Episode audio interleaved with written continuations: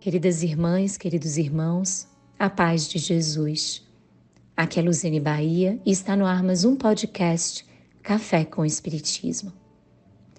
Desde 1968, sempre no dia 2 de novembro, a Juventude Espírita Ninaroeira, pertencente à Mansão do Caminho, realiza a distribuição de mensagens de autoria do Espírito Joana de Ângeles nos cemitérios da cidade do Salvador. Sempre são mensagens inéditas a benfeitora envia com exclusividade para este ininterrupto trabalho. As palavras de Joana são conduzidas pelos jovens aos corações que estão em busca de consolo. A canção da imortalidade traz esperança. Demonstra que a morte não ceifa os vínculos, não destrói os sentimentos, não separa os amores. Assim, é que gostaríamos de compartilhar a mensagem intitulada, sempre, intitulada Sempre Vivos, psicografada pelo médium Divaldo Pereira Franco, em 16 de setembro de 2022. Conduz-nos em reflexão a benfeitora. Partiu. Viajou sem alternativa, deixando-te em angustiante desolação. Realmente não esperavas que serias surpreendido pela terrível provação da ausência do ser amado. A existência transcorria tão normal que não anotaste a sua instabilidade.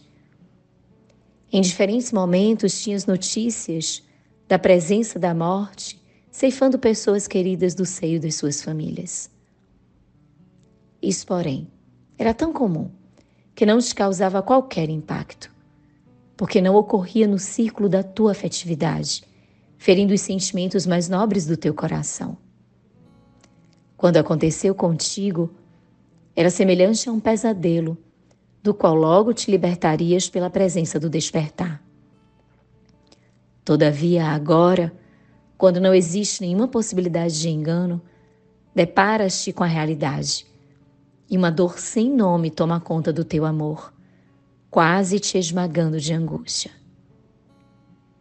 A morte, não obstante, conhecida por todos como o fim de uma etapa, o encerramento de qualquer empreendimento, é colocada muito longe dos teus planos e programas existenciais. Não te ocorre que, repentinamente, qual sucedeu, ela chega de mansinho ou voluptuosa, num lance terrível e arrebata quem amas, deixando-te no ar sem rumo, sem conforto. Possível que toda uma realidade maravilhosa como é a vida possa desaparecer como num passe de mágica? Nunca mais são palavras terríveis que repugnam o pensamento. As expectativas que se apresentam formosas falando sempre de uma manhã risonho e produtivo. Como viver sem ter certeza de que te será possível superar esses momentos terríveis e refazer o caminho, aureolando-te novamente de esperança e alegria? Afinal, a que se reduz a vida, especialmente a humana, essa dádiva indefinível da criação? Será ela o breve espaço entre o berço e o túmulo? Um sonho que se desfaz? Qual então o sentido da própria existência? Desde poucos aqueles que são arrebatados no momento quase do nascimento, logo depois, em curto tempo de convivência com as demais pessoas. O desaparecimento orgânico, graças ao fenômeno das transformações moleculares, destrói o ser que se consumiu através da morte? Num universo em que tudo se transforma, altera a constituição, revive em outra aparência, por que o ser humano e apenas ele estaria fadado ao aniquilamento?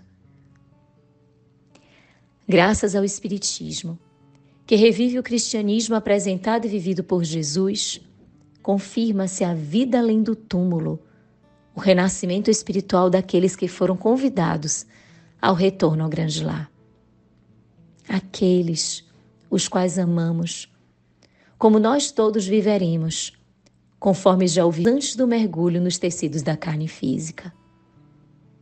A morte é somente mudança de indumentária para continuar a existir em outra dimensão, num outro campo vibratório rico de vida. Não te desesperes ante a desencarnação dos seres amados que participavam do seu grupo familiar, da tua afetividade, da tua jornada.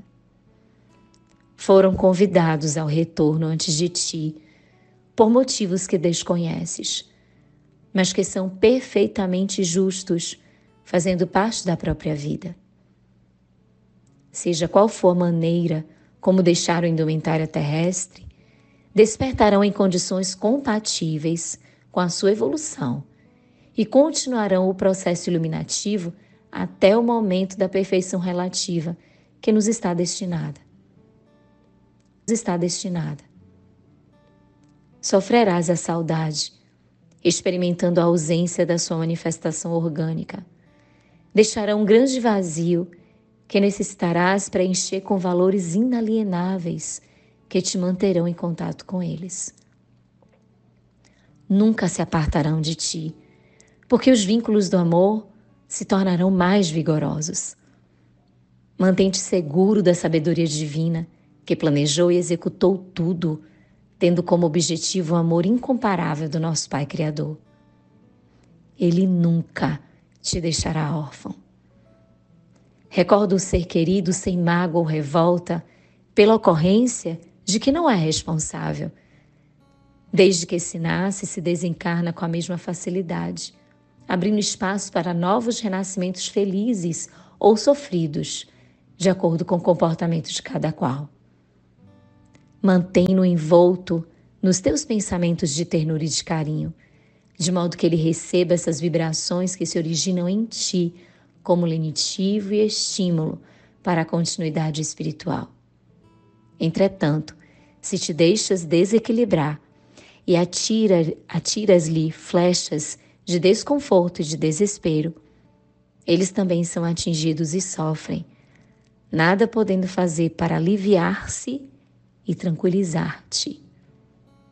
Ademais, após ser superado esse processo inicial de readaptação na residência onde, se espera, onde te espera, ele poderá voltar ao teu carinho e informar-te como se encontra estimulando-te a prosseguir no cumprimento dos teus retos deveres e mesmo amparando-te nos momentos difíceis que te surjam. Enxuga desse modo o pranto e cantes em homenagem a eles, como se estivessem ainda na luta.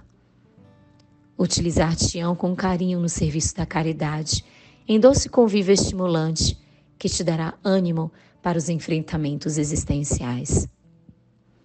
A vida em triunfo é mensagem de Deus a todas as criaturas em enternecido convívio de plenitude.